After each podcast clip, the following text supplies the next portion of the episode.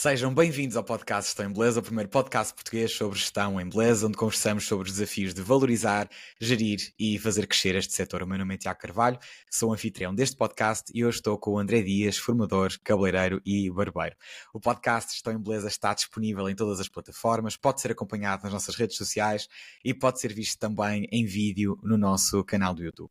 O André é um formador do Norte, cabeleireiro e barbeiro, e gera atualmente três barbearias, um centro de educação para barbeiros e uma loja online, tendo à sua responsabilidade uma equipa de 15 pessoas uh, e acumulou também alguns prémios na área do penteado artístico e é uma pessoa uh, determinada em fazer acontecer. André, seja muito bem-vindo. Eu devo confessar que no decorrer da preparação dos episódios, uh, e eu cheguei a comentar contigo, uh, o teu nome tem-me aparecido nas mensagens, tem-me aparecido em caixas de perguntas.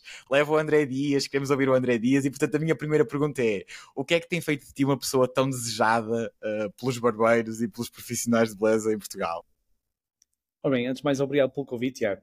Uh, e acima de tudo, fico muito surpreendido por essa, digamos, nomeação, porque até hoje nós temos feito todo um trabalho uh, quase internamente e que nunca foi passado muito para quem nos segue fora. Eu acho que isso é um bocado a humildade que nos levou a chegar a, a esse, a esse patamar.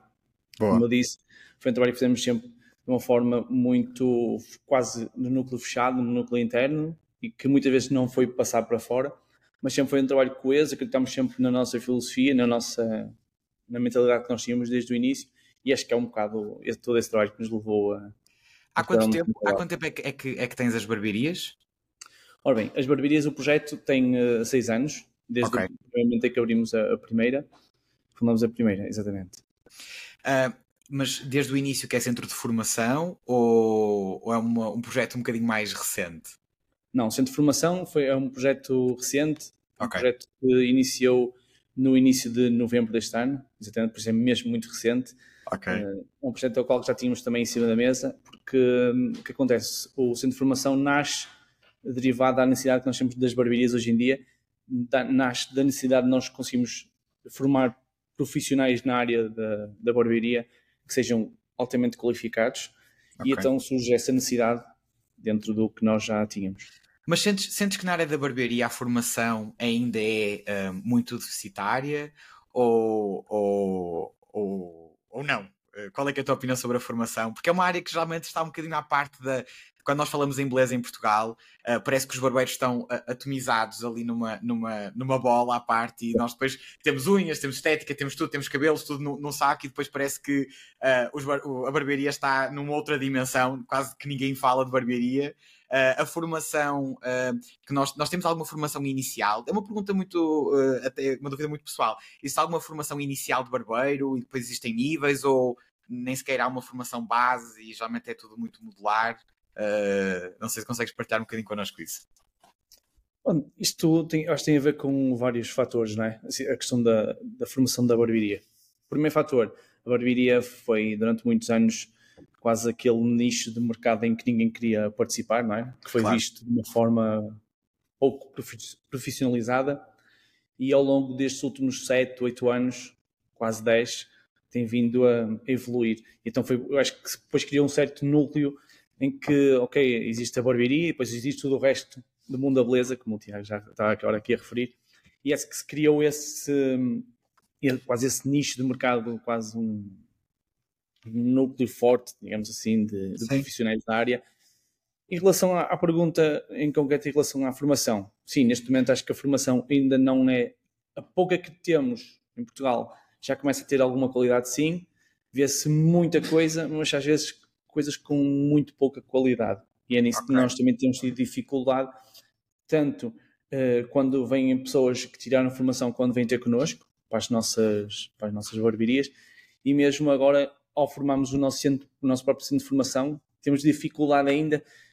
Nós sabemos onde é que queremos chegar, nós sabemos quais são, o que, o que é que nós queremos atingir, mas muitas vezes ainda há aquela lacuna, porque como não há um núcleo tão vasto né, de profissionais a trabalhar todo no mesmo sentido, é quase um a trabalhar individualmente uhum. cada sentido, percebe-se que a informação ou desinformação muitas vezes um, está quase dispersa e uns um, acreditam numa coisa, outros acreditam noutra, e tem sido assim um bocadinho nesse, nesse devaneio.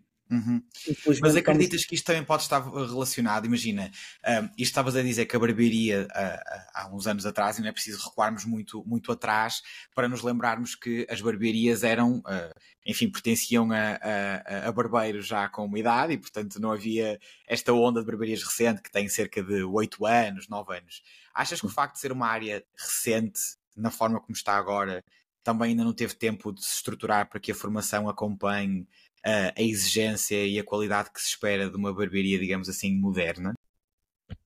Sim, eu acredito em dois fatores. O primeiro fator pode ser exatamente esse, tem a ver realmente com sendo uma área neste momento quase uh, renovada ou uh, quase como uma fênix, né?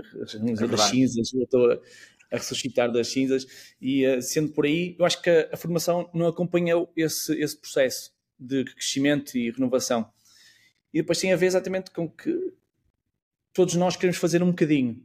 É? E, e, como ainda esse pouco, eh, essa união, digamos assim, entre toda a comunidade, então cada um vai fazendo da forma que sabe, ou que acha que sabe o mais correto. Por isso ainda há todo um, um mundo muito disperso de informação e de coesão nesse sentido. Uhum. Dentro, dentro da área da barbearia, uma coisa engraçada é que uh, é talvez a única área da beleza onde geralmente os centros de formação se chamam centros de educação. Uh, foi uma área que isto começou-se muito a, a, a ver na, em formações internacionais, onde havíamos, uh, já deixamos de apresentar o formador e, a, e passamos a apresentar o educador, não é? O educator na, na área da, da, da, barbearia. Tu tens noção porque é que. Como é que isto surge? É, é a barbearia a querer afastar-se da, da formação de beleza em geral e querer quase dizer não, a nossa formação é mais séria e por isso nós somos um centro de educação? Ou é uma mera palavra que é aplicada aos centros de formação de barbeiros? Eu, assim, eu vou ser sincero, uh, nós temos esse, realmente essa conexão em que é um centro de educação. Porquê? Porque nós quisemos sair do estilo da academia. Ok. Na academia nós, pelo menos internamente, quando nós debatemos a questão de, do branding, do nome e tudo isso, nós internamente discutimos que a academia vai sempre buscar aquela academia da questão da, do ginásio do brasileiro, aquela palavra, ou academy, depois é um bocado já ali na palavra inglesa, e então quisemos ter fugir dessa conexão. Então queremos realmente um, chegar a esse patamar de que realmente isto é uma coisa séria, é uma coisa profissional e é uma coisa com consistência, por isso centro de educação, porque realmente estamos aqui para educar ou, uh, neste sentido, dar um, um, apoio não só na formação de execução, mas sim num apoio de educar a pessoa, o profissional, a realmente ser um profissional e claro. não ser só um, um simples ou um mero barbeiro. Como é que se monta um centro de educação para barbeiros? Como é que se monta? uma, uma pergunta bastante... O, o, o processo da, da, criação, como é que se chama agora? Como é que se chama o vosso centro de, de educação? Uh, Clube dos Cavalheiros, Centro Clube de Educação. Exatamente. Uh, como, é que, como é que o projeto cresce? Como é que nós, uh, enfim, que dificuldades é que vocês encontram até por até colocá-lo como ele está agora, pelo menos ser lançado, não é? Uh, eu vou falar sempre por experiência própria, neste caso, não é? Claro. Uh, o primeiro ponto, nós queremos uh, criar alguma coisa que fosse 100% dedicada à área da, da barbearia. Que fosse okay. um espaço onde conseguíssemos realmente entregar ou agregar esse valor. Ter um espaço dedicado à parte teórica, à parte prática, porque a parte prática exige um, um espaço relativamente uh, grande, amplo, para que se consiga fazer todo o processo como se, faz, como se faz numa barbearia. Nós quisemos replicá-lo no centro de formação. E um, a parte aqui mais complicada neste momento, até agora que nós temos encontrado, é a parte burocrática, é a parte de okay. toda a certificação, não é? E, e o Tiago tem-nos colocado outras questões também nos outros episódios do podcast, não é? A questão da certificação de JERT e a certificação de SIGO, a tal desinformação que vai existindo, não é? Claro nós agora estamos a fazer uma triagem para realmente perceber o que é que faz sentido e o que é que não faz. Mas está, voltando outra vez à questão inicial do Tiago, é realmente isso. É, como existe tanta informação e às vezes tanta desinformação, nós vamos sempre quase ao encontro do que tem acontecido, que é, ok, nós temos um centro de formação, nós damos formação, somos uh, formadores certificados, mas a formação que nós damos tem que ser certificada. Ok, qual é a certificação que vamos fazer? Ou qual é a claro. certificação que vamos fazer, que vamos ter neste caso? qual é a entidade que nos vai certificar por isso? E então impuseram-nos quase sempre desert, não é? Claro. Agora temos essa tal uh, uh, discórdia que o Tiago já lançou aqui no ar, não é? É verdade. Pronto, e agora estamos a tentar um, arranjar aqui um ponto de equilíbrio e perceber o que é que fará sentido. Vocês, vocês a nível da, da criação do, do programa, digamos assim, uh, vocês uh, uh, acredito que tenham pensado, enfim, no nome, o que é que nós queremos fazer da. Um, parte também de um sonho, não é? Porque geralmente os, os, projetos de formação acabam sempre porque eu queria muito dar formação, acho que nós temos espaço, deixa ver se dá para fazer aqui, não é? Aquilo geralmente é uma coisa muito, muito orgânica, mas depois chega a parte em que nós precisamos de fazer um lançamento e precisamos de, de ter um, lançar programas de formação, de ter cursos, de ter dias. Um, uhum. como, é que, como é que isso surge? É, já está anotado assim num caderninho debaixo da gaveta ideias que já vêm de trás? Ou é assim de forma espontânea? Olha, conheço este, conheço aquele, acho que era fixe, nós fazemos aqui um evento. Não, isto acontece da seguinte forma. Eu já dei formação numa, numa empresa de cosméticas, de cosmético portuguesa. Uh, dei formação durante dois anos Entretanto, quando nós iniciamos o processo de, de estrutura das barbearias, então decidi deixar a formação para, claro. para segundo plano, para me dedicar realmente ao negócio de, de implantação das barbearias e, e, nesse negócio. E então deixámos a formação de lado.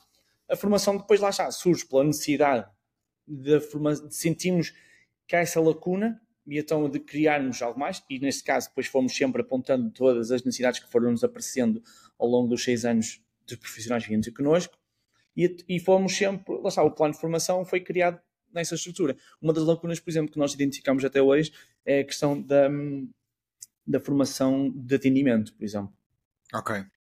É uma da formação, por exemplo, do que são os princípios básicos, não é? dos quais são os fundamentos básicos da, da questão do cabelo, por exemplo, da, da, do corpo cabeludo, tudo como é, qual, qual, é o processo que existe, foi uma das coisas que eu sempre pedi para quem trabalha comigo, ou sempre disse, que queria fazer exatamente isso. Queríamos ter uma conexão da nossa formação sempre agregada a esse valor.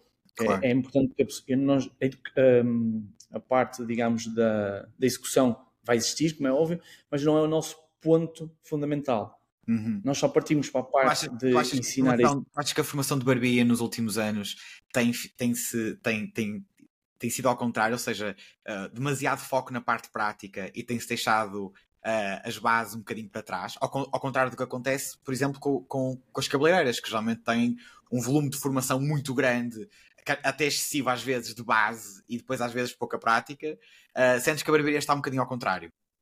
Sem dúvida, sem dúvida. Eu, eu, sinto isso porque também como a minha profissão é de cabeleireiro, não é? da parte inicial, okay. uh, trabalhei durante 10 anos no, nesse mundo e é exatamente isso que acontece, é que neste momento nós estamos focados na execução, ok? Estamos focados muito no, na parte técnica e esquecemos de, de, tudo que está para trás, não é? Tudo são okay. os princípios básicos e onde tudo começa realmente. Uhum. E é um uhum. bocado o que o Tiago disse, é que nos cabeleireiros às vezes é, é em excesso. Não, eu acho que nunca é em excesso, não é? Porque vai haver sempre essa, essa necessidade, como é óbvio. Até por esquecimento, até Mas uh, isto aqui, falando, falando de uma coisa que, que geralmente ao público final, ou seja, aos, aos, clientes que nós atendemos, geralmente não é muito conhecido, mas nós sabemos que as marcas têm uma, um papel muito importante na formação dos profissionais em Portugal, ou seja, nós somos dos países uh, na Europa que os profissionais dependem mais das marcas para se formarem. Geralmente as marcas não só formam os, sobre os produtos que, que, que têm, mas também uh, dão, dão a formação base.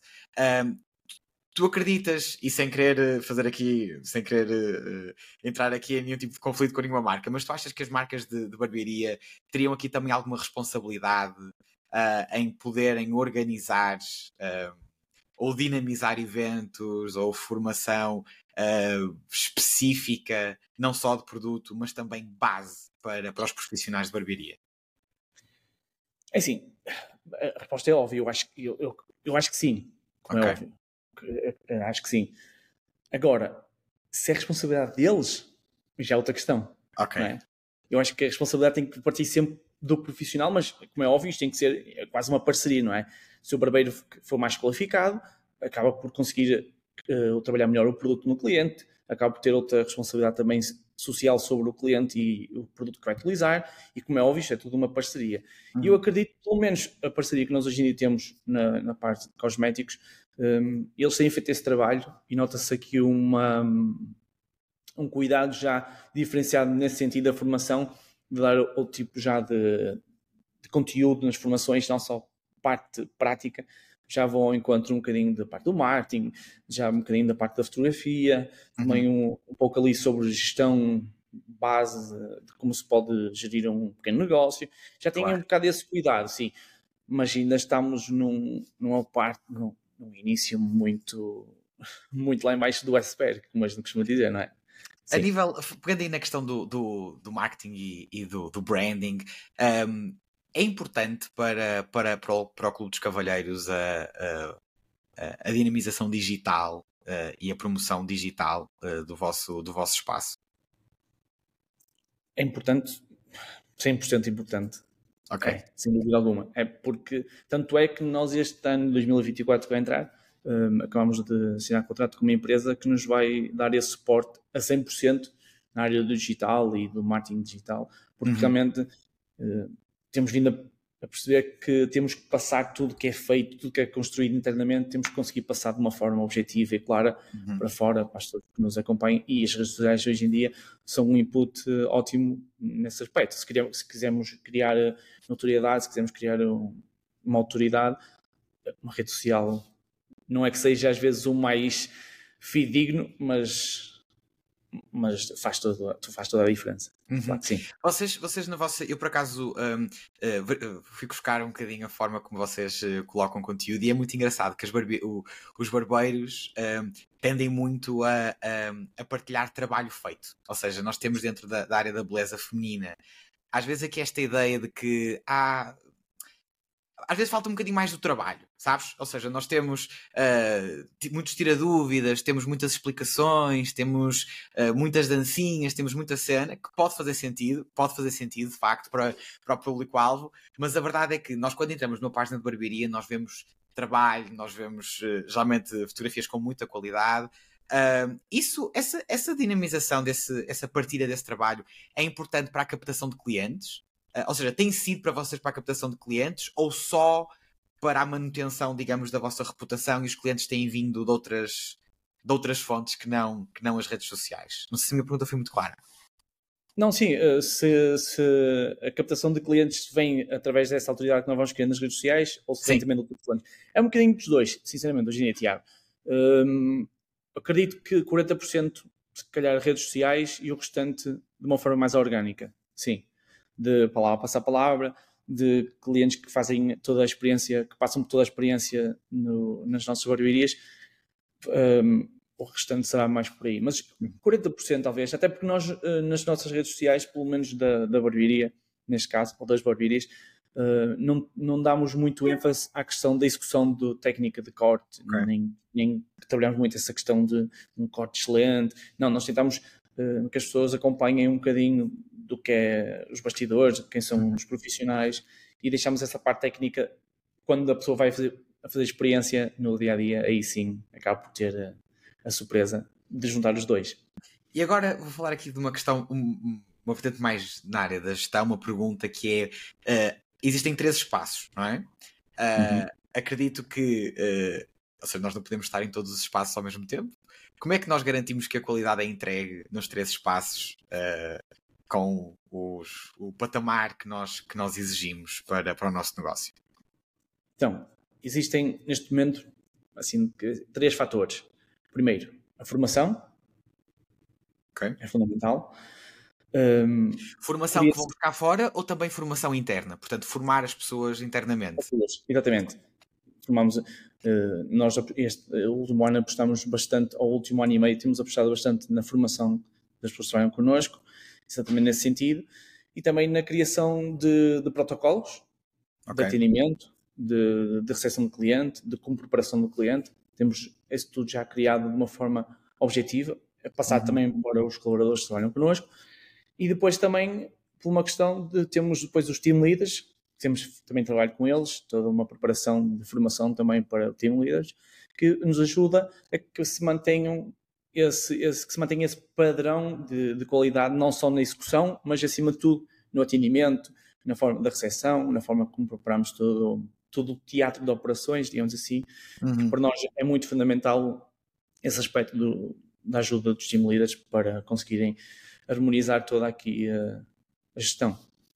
Como é que vocês olhas, ou como é que tu olhas para, para um serviço uh, e, e, e, começas a protocolar? Ou seja, acredito que isso também com os anos de experiência vai, vai ajudando, mas como é que nós garantimos? Ou seja, colocamos o detalhe todo que nós queremos no protocolo e ao mesmo tempo garantimos que ele é cumprido, não é? porque excesso, excesso de coisas fazem, faz com que as pessoas fiquem, uh, fiquem desfocadas. Uh, como é que eu na barbearia uh, construo esse protocolo? Não é? Porque geralmente na área dos cabelos costumam dizer sempre assim: ah, é muito difícil fazer protocolos porque não há bem, uma, não há bem algo muito definido, é sempre depende do cliente, depende uh, do, do, da vontade do cliente quando se senta. como é que vocês fazem isso no Clube dos Cavalheiros? Então, nós percebemos ao longo deste tempo que só é difícil se nós não quisermos fazer. Ponto. Obviamente. É? Se houver vontade e espírito de sacrifício, a gente faz.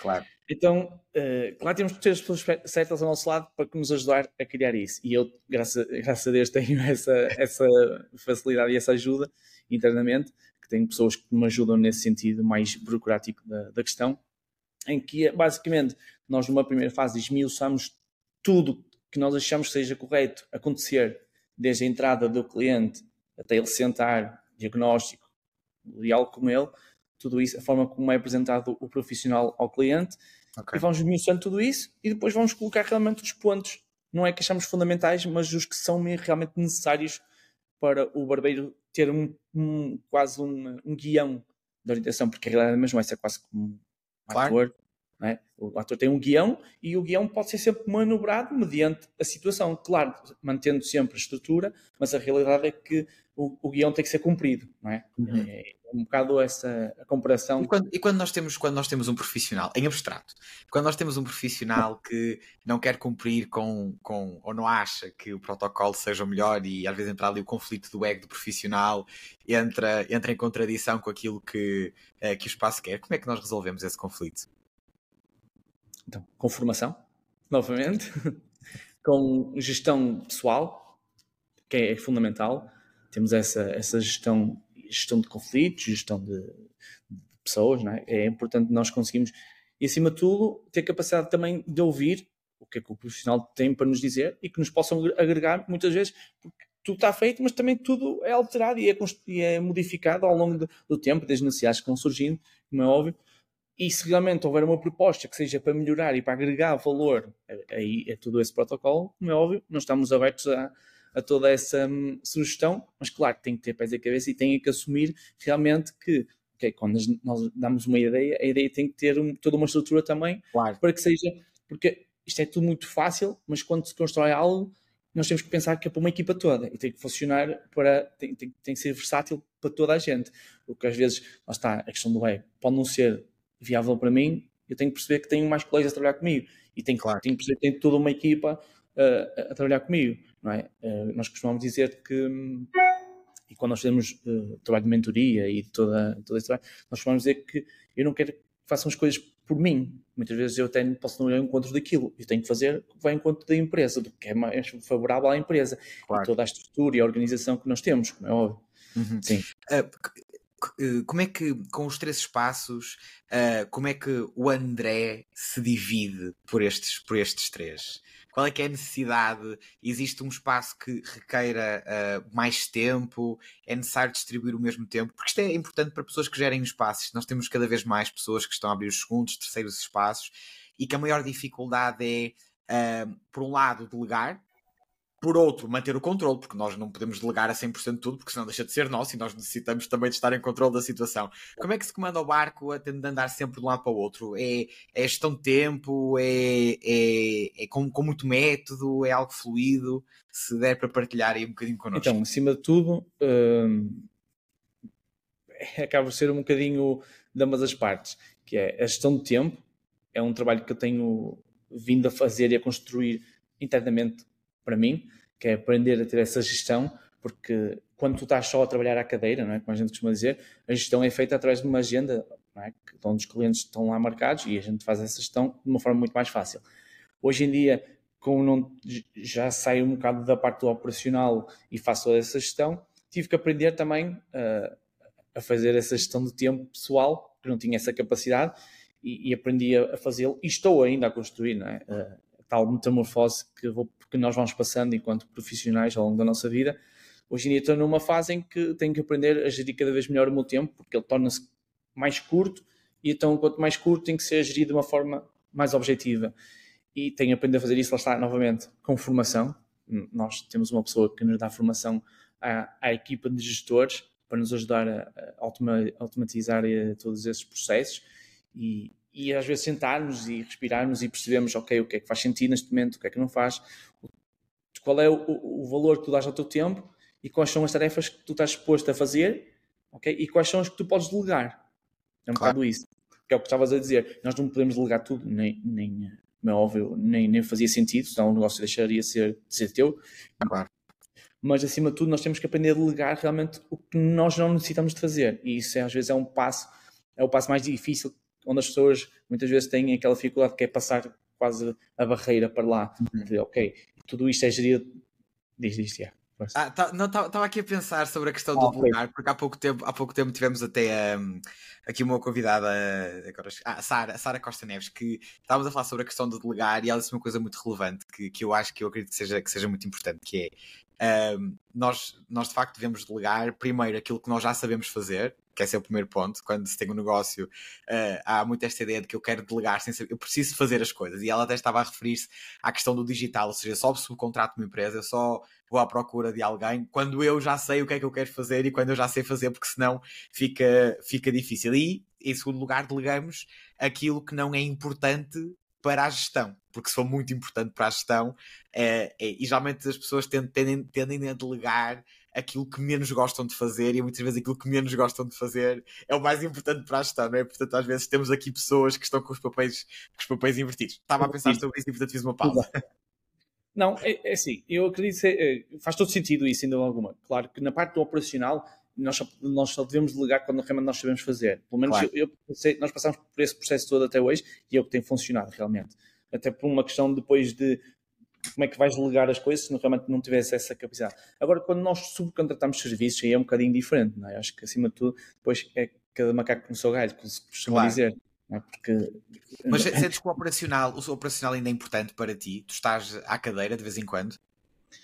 É, uh, por, várias, por duas razões neste momento. Por uma questão de, de criatividade, porque muitas vezes eu, e costumo dizer que quem está à minha volta, eu sou, muitas vezes consigo ser mais criativo quando estou a atender clientes e quando estou à cadeira, eh, vai-me surgindo ideias do que às vezes está realmente aqui sentado uh, frente do computador e com tudo e mais alguma coisa, tinha essa dificuldade e também pela questão de, da gestão de alguns clientes que ainda, que ainda vou tendo e faço questão de manter um núcleo de clientes também por, por afinidade e por respeito e por, uh, e por cortesia e por todas essas, essas uhum. questões. Eu estava aqui a, a, pensar também sobre a questão de nós muitas vezes quando temos uh, profissionais que passam por uma área de gestão, é? quando começam a deixar um bocadinho o operacional, a deixar a cadeira, a deixar o gabinete e começam a focar-se um, bocadinho mais na área da gestão, geralmente existem dois conflitos. O primeiro é esta uh, a sensação de que estão a ser inúteis e que há, aos olhos da equipa são inúteis, é? que estão, estão, estão, só lá, estão só presentes e as próprias pessoas têm uma grande dificuldade é lidar com essa ideia que muitas vezes é, é, uma, é uma ideia própria, construída internamente, e em segundo lugar sentem também e isto eu acredito que seja real, que é quando nós, quando nós eh, deixamos a operação, nós tornamos mais sonhadores, porque nós vemos o negócio de uma forma diferente. Mas sempre que nós vamos à cadeira, sempre que nós vamos ao, ao gabinete, nós percebemos a, a, a dificuldade da realidade de fazer, não é? Do, ou seja, eu estou a trabalhar, o, todo o meu trabalho está focado aqui, nesta parte, eu, tento melhorar tudo para que a parte operacional corra bem e a parte operacional não é tão mágica, geralmente, como é uh, as atividades de gestão. Tu sentes que quando começaste a fazer esta transição para uma área da gestão um bocadinho mais. Uh, uh, deixaste de ter aquelas 40 horas ou 80 horas ou 100 horas, o que fosse de, de, de operacional, tu começaste a sentir algo, esta dificuldade de por um lado, eu não quero que a minha equipa ache que eu não estou a fazer nada, e no outro, eu não quero perder o traquejo de, de barbeiro. Foram duas coisas que aconteceram ou aconteceu aqui? Uh, a primeira foi mais ou menos esse, nesse género, mas eu próprio é. senti isso. Eu sentia muitas vezes, quando chegava ao final de um dia de, de gestão, digamos assim, que, que, me sentia zero produtivo. Que, que o dia não rendeu, que parece que não aconteceu nada, parece que está tudo na mesma não é? Claro. E, um, mas acima de tudo também preciso de continuar a, uh, de estar no operacional, não tanto, porque senão não, não conseguimos depois fazer tudo o resto que é necessário ser feito, mas sinto isso, lá está, para me sentir também um, na parte criativo. Eu acho que só quem realmente é profissional e que gosta da, da área é que, é, que se, é que, consegue perceber isso realmente, porque às vezes é quase ali um, um conflito interno, não é? Porque uhum. E às vezes eu tenho necessidade daquilo, porque foi onde eu cresci, foi onde eu vivi durante já lá vão quase 16 anos, não é? Toda a área. E então é um bocado difícil de despegar de todo esse processo. Às vezes tenho necessidade, tenho sem dúvida de despegar, porque senão o tempo não. Não, não, não descola, não é? E as coisas têm que ser feitas, não é? E a equipa que é de toda a gestão internamente é pequena, nós somos, neste momento somos apenas três a fazer toda essa gestão e então eu tenho que estar mesmo mais tempo para, claro. para conseguirmos fazer uh, acontecer. Estavas a falar aqui sobre, sobre esta questão de gostar da área e que nós somos criativos quando gostamos da área. Uh, tu tens esta, esta percepção entre colegas que há quem, esteja, há quem seja profissional de, de, de, barbearia e que não goste de ser profissional de barbearia? Eu acredito que sim, sem dúvida alguma. Há várias, já todo um, um mundo de questões, não é? Há pessoas que vêm por necessidade, há pessoas que, que chegam, já tive pessoas que, que passaram por nós na formação também que não, que não se identificavam e que vieram realmente por necessidade e hoje em dia acabam por, uh, descobrir que realmente gostam da barbearia. Uh, há outros que, que, estão porque, ok, uh, são profissionais, fazem o trabalho bem feito e tudo bem. E depois há os que estão só por, por questão. Claro. Olha, e falar dessa questão de. Claro, e, e olha, uma, uma, aqui falando sobre a questão de estar, Uh, algo que eu vi até há pouco tempo discutido, discutido em Londres era a questão da carreira em, bar, em barbearia, ou seja, nós já, vamos, já fomos tendo noutras, noutras, noutras áreas de profissionais de beleza quase uma segmentação, ou seja, nós temos dentro da estética ultra segmentado, ou seja, nós temos profissionais Sim. que se dedicam a coisas muito específicas. Dentro da barbearia, uh, começa-se a ver agora barbeiros que já se começam a, a, a, a especializar, ou seja, em parte já existe alguma especialização, uh, mas geralmente é. Uh, quase todos os barbeiros fazem cabelo-barba, pronto, costuma ser, costuma ser o, aquilo que nós vemos. E assisti em Londres, sim, no global, e assisti em Londres aqui uma discussão muito interessante que era a questão de a barbearia, até pelo número de barbeiros e pela, pela, pela, pelo excesso, ou seja, pelo mercado já começar a ficar um pouco saturado. Uh, é, e é um mercado em que geralmente os clientes transitam pouco, porque tende-se a dizer que os clientes de barbearia são clientes um bocadinho mais fiéis, as taxas de fidelização dos clientes de, são mais, ou seja, aparecer um espaço novo não, não, não migra os clientes tão rapidamente como migra, por exemplo, num espaço de estética. Uh, na barbearia em Portugal, tu sentes que os barbeiros são uh, não têm especialização, ou já começa a existir dentro da barbearia barbeiros que se dedicam a um tipo de cabelo específico, que só se dedicam a barba, por exemplo, ou que só se dedicam a cabelo, uh, ou isso ainda não é algo que, que esteja muito presente? É assim, já se começa a notar que existe, mas há aqui uma questão fundamental, tem a ver com o preço. Claro. Okay? Quando nós nos vamos, uh, digamos, focar só numa especialidade, esta especialidade o valor vai ter que subir. Claro. É? E o nosso mercado não está preparado ainda para isso. É? Eu, se me especializar só em barba, eu não posso cobrar o valor que se cobram numa média nacional. É? Claro. Eu, eu, eu, conheço um, um, um, barbeiro que é especialista em, em, em barbear clássico italiano e a especialidade é mesmo ele, dá imensas formações nessa área e, e especializou-se na malha fixa e por aí fora. E ele teve que deixar de estar onde estava, né? porque o valor que ele cobrava não claro. era suficiente para o serviço que ele entregava. Porque o nosso os preços, os preços praticados pela barbearia são baixos? São. São justos, são baixos, ok. São. São. Okay. são, são é, um, é um debate que nós temos tido uh, enquanto também empresa, né? porque nós queremos cada vez mais agregar valor ao, ao, ao, nosso profissional, digamos assim, e é o que nós fazemos aqui dentro, e entregar mais valor também ao, ao, ao cliente, e queremos realmente que esse valor seja também valorizado, não pelo cliente, mas acima de tudo pelo profissional. Porque uhum. eu, por acaso, ou, na altura ouvi o podcast que tu, o debate que tiveste com o André Macedo, acho que foi com ele que estavas a debater isso, se não estou em erro, em relação a quem é que dava valor, se era o cliente que não dava valor, acho que era com ele que tinhas falado Sim, sobre tenho memória também disso. Sim. Um, eu continuo a achar que realmente quem não dá valor à profissão é quem está dentro da profissão. E não é só na área da barbearia, eu acho que é geral. Okay? Uhum. Muitas vezes quem, quem cria aqui certos padrões de, é? de preço baixo, qualidade mais reduzida, são os profissionais e não. Tem que haver setor mercado para tudo, isso é um facto, e, e, está tudo bem com isso, não há, não há cá problema nenhum.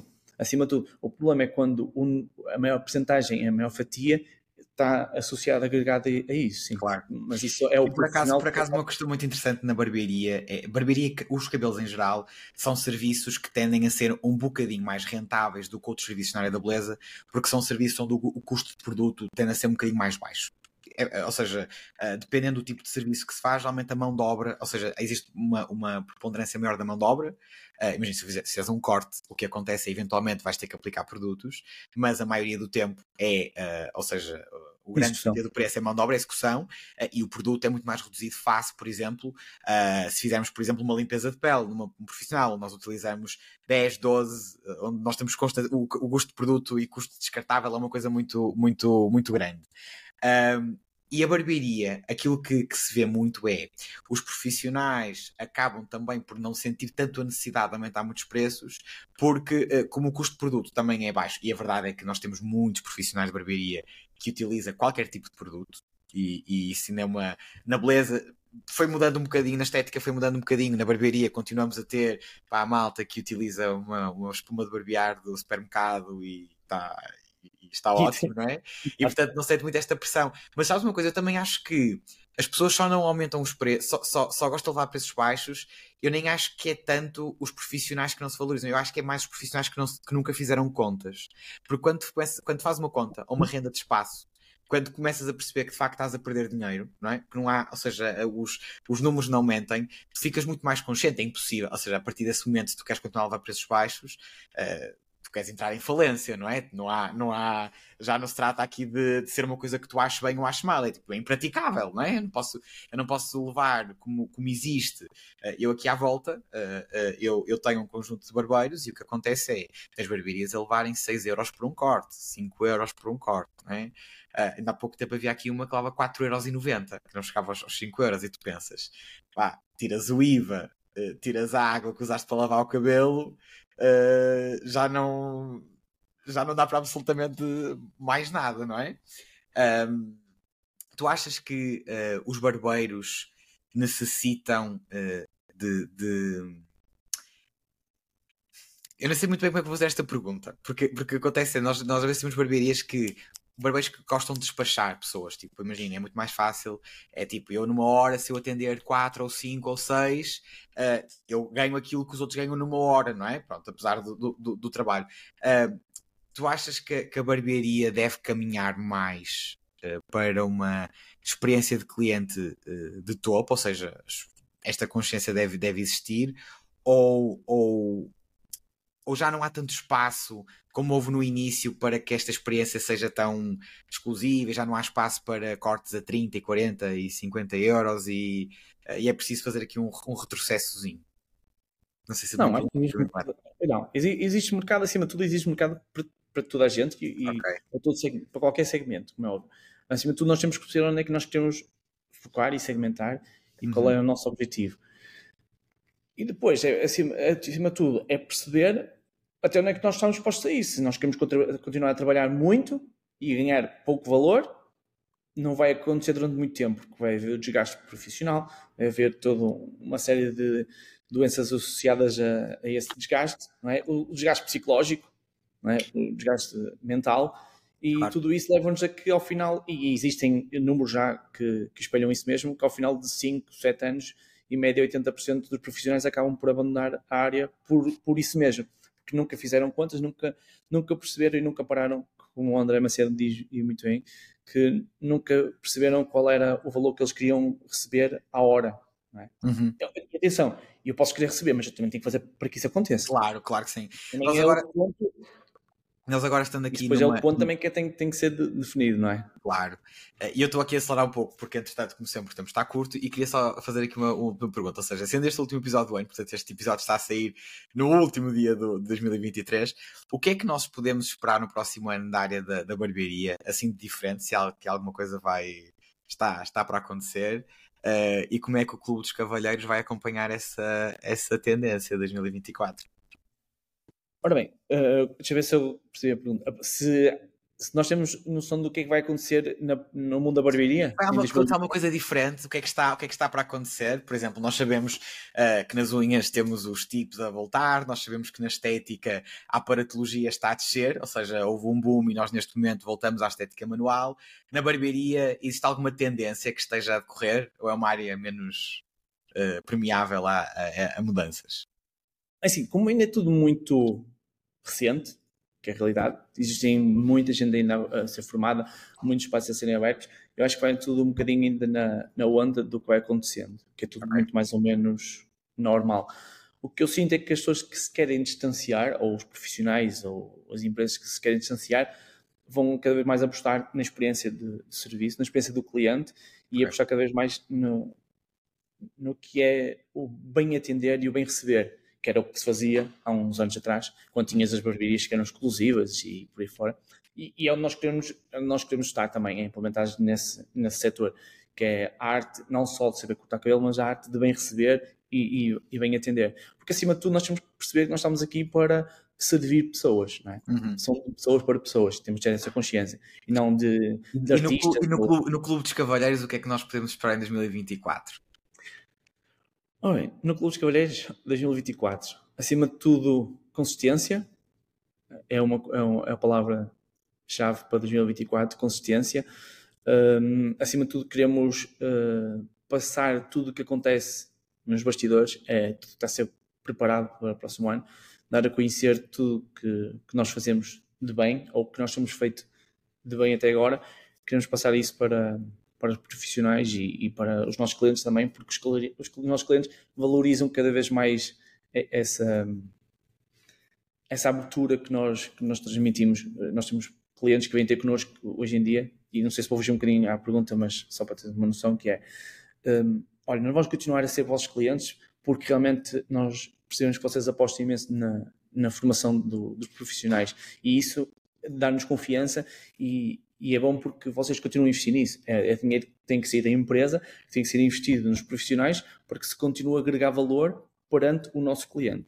E acima de tudo, nós queremos continuar a investir nisso. É na formação, na consistência que temos vindo a fazer e passar tudo o que acontece internamente para, para fora. Queremos abrir portas à, ao Clube de Cavalheiros em 2024 para, para os clientes e para os profissionais que, que queiram vir até, até nós. Isso é o que nós queremos fazer. Última, última pergunta, ultíssima pergunta. Uh, esta é uma pergunta que eu faço realmente ao contrário a todos os convidados e aqui faço, faço no inverso, que é uh, faltam mulheres na barbearia, profissionais mulheres na barbearia? Realmente eu pergunto sobre a questão de se faltam homens esteticistas e se faltam homens, uh, e agora na barbearia, sendo o mercado o único mercado da beleza de maioritariamente são homens, se fazem falta mais profissionais mulheres. Ah, tia, uh, uh, se falta ou não, eu não sei. Assim, a nós não nos falta. Okay. Agora, no geral, sinceramente, essa pergunta. Não, essa uh, dinâmica seria diferente. Nós sabemos que quando há, quando nós temos uh, uh, pessoas diferentes na, na, nas profissões, sim, sim. elas também se desenvolvem de forma diferente. Claro, e, e, nós sim, sabemos que o mercado da estética, nomeadamente mercados muito artísticos, como o mercado das unhas e tudo mais, nós sabemos que há um, há um, há um lado feminino muito importante para o desenvolvimento e para a criatividade destes, destes, uh, destes setores. Uh, na barbearia, acredito que não seja só pela falta de profissionais mulheres, há muitas, há muitas barbeiras, há mais barbeiras sim, sim. até do que existe, do que existe, do que existe homens na, na estética, mas se, se, se, tu achas que poderia fazer aqui algum tipo de diferença, se era necessário ser uma, uma profissão mais uh, multigénero. É assim, nós, nós acreditamos que, um, e é o trabalho que nós temos feito, nós temos uma, uma, uma mulher barbeira a trabalhar connosco, é, foi a primeira colaboradora que nós tivemos e está connosco até agora, um, e a partir irá manter-se durante muitos anos, uh, mas nós queremos fazer o trabalho na parte da recepção. Nós sentimos que aí realmente faz toda a diferença, temos uma recepcionista em vez de um, de um homem a fazer essa recepção. Por todo, por todo um conjunto Sim. de fatores, nomeadamente porque as mulheres têm essa capacidade de saber bem receber um homem, os homens adoram ser recebidos por, por mulheres, claro. e nós temos que fazer essa, essa conexão e esse, essa ponte que acaba por ser muito mais fácil. Até por toda a, a mulher tem muito mais capacidade nessa parte de gestão e organização do que muitas vezes o, o homem. Isso, isso é sabido. Pelo menos da experiência que nós temos. Então, claro. nesse, nesse aspecto, nós queremos manter, sem dúvida. Agora, internamente, nós realmente não temos sentido essa necessidade. Tudo, todo o trabalho que nós temos feito, quase tirando, lá está, a nossa colaboradora, que está connosco desde o início, eh, todo o trabalho que nós temos feito com a parte do masculino tem sido interessante, tem funcionado bem, por isso eu costumo dizer a equipa que ganha não mexe. Não mexe, claro. Foi uma pergunta, podia, podia, podia ser relevante, como podia não ser, uh, não ser relevante. Nós temos tido, mesmo dentro da estética, nós temos muita gente que nos diz faltam homens na estética, é necessário nós termos um equilíbrio diferente, e temos outros que dizem tipo, completamente irrelevante, desde que atendam bem.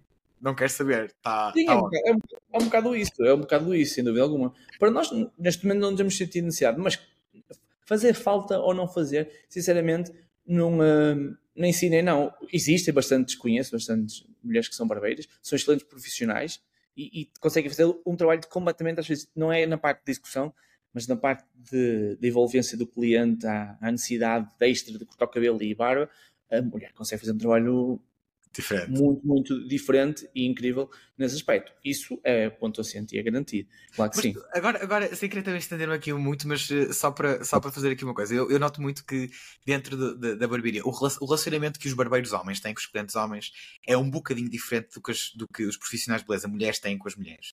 O, e é difícil, eu noto muito que é muito difícil aos barbeiros homens uh, descolarem da, daquela atitude muito profissional. Por exemplo, nós aqui, uh, e nós somos praticamente o mesmo sítio, é rara a barbearia onde tu não entras e te dizem oh mano, oh bro, não sei o quê, senta aqui, faz aquilo, né, né, né? pronto, e, e, às vezes essa, uma, eu acredito que haja ali uma parte difícil depois para executar uma venda de produto, ou que seja difícil, nós, uh, fica demasiado, eu sinto que o profissional homem com os homens fica demasiado pessoal muito rapidamente, Uh, e, e, não existe quase uma diferença entre uh, a profissional, que geralmente não, é uma dinâmica que nós raramente vemos noutros, uh, noutras profissões. Tu achas que os barbeiros também têm que deixar aquela, aquele lado de testosterona de lado, vou dizer assim de uma forma muito. E, sim, sim, sim, e, e falar com o cliente de uma forma mais profissional ou esta informalidade constante? Uh, eu acho que prejudica, é uma, é uma questão Tiago, pessoal. Olha, vou, vou dar uma dica. Um, um, dia destes podemos fazer o podcast, se quiseres, falarmos sobre, sobre isso, que acho que é um assunto chave na viragem de, de, todo esse processo. É o que nós temos feito internamente, é todo esse trabalho. Com as nossas equipas é o que nós fazemos. É a base do saber bem atender, é exatamente isso. É sermos profissionais, acima de tudo, sermos coerentes e consistentes na forma como recebemos e tratamos o nosso cliente e depois vem a parte da ligação humana e da relação já de, de cliente para barbeiro, mas mantendo sempre uma linha muito profissional. E, e, sem dúvida alguma, isso não é que tem que deixar de acontecer, mas acima de tudo é como tu dizes, um, só acontece em barbearia. Infelizmente. É. É verdade. É. Eu costumo uh, comparar muito as barbearias a restauração. Porque é muito parecido, se a ver a forma de negócio, não é a mesma coisa como é óbvio, não é? Mas se a ver, uh, uh, assim, hipoteticamente, acaba por ser um negócio muito parecido. E, e, tu não vês um. Eu posso ser super amigo de, um, de uma pessoa que está a servir à mesa, mas se ele realmente for extremamente profissional e se for uma coisa um, um espaço onde seja um, coisa, premium ou já um valor acima da média, uh, apesar de tudo, ele vai ser sempre profissional comigo. Eu tenho clientes que trabalham nessa área e eu, quando frequento o espaço deles, eles são extremamente profissionais e eu não tenho essa linguagem nem essa atitude. Claro. Não, eles estão ali para, para, me servir, estão ali para me satisfazer enquanto necessidade e, e, fazer o trabalho bem feito. Depois vem tudo o resto, mas tem que ser sempre fora e exclusivamente fora da, da área da barbearia. Porque é como tu dizes, e é verdade, eh, os profissionais ainda misturam muito e criam amizades muito fáceis e ligações. Mas nem é só questão profissionais, tem a ver também com uma cultura masculina que, que, que, é, que é uma questão cultural, que é, imagina, tu não tens isto, tu, tu, eu quando acompanho espaços de estética e depois de barbearia, tu vês uma diferença muito grande com os clientes. As clientes, uh, mulheres, na maioria dos, dos, dos, espaços que são profissionais, mulheres entram, uh, cumprimentam o profissional ou o recepcionista, aguardam e depois, imagina, quando são chamadas, aí podem. Há exceções, mas geralmente é um fluxo muito normal. As barbearias de homens é entra o cliente, cumprimenta os barbeiros todos, não é? Tipo, então, estás bom, estás bom, estás bom, não é? Pronto, e, e, e, há logo ali uma cena de olha, viste? Há uma conversa muito fácil entre, entre, entre, entre os homens, uh, e isto às vezes eu noto muito que há ambientes premium e ambientes de, de luxo uh, em que estão a cobrar um valor muito acima da média por hora em Portugal, em que é permissivo. E quando se é permissivo uma vez, é muito difícil, porque o cliente fica. fica é muito difícil nós depois reeducarmos o cliente ao contrário. Uh, claro. e, e, é contrariar um bocado a sua, a sua, a sua natureza, não é? Tipo, dizer assim, não, olha, esperas ali sentadito que eu já te chamo, que eu estou a atender outro cliente agora, não sei se, pá, não. Ou, ou quando o cliente a dizer, olha, para a próxima estava com o cliente, pá, não tentes fazer assim esse. Essas caralhadas estavas a fazer e tipo, depois vem-me cumprimentar depois, não é? Não sei, estou a dar aqui uma sugestão.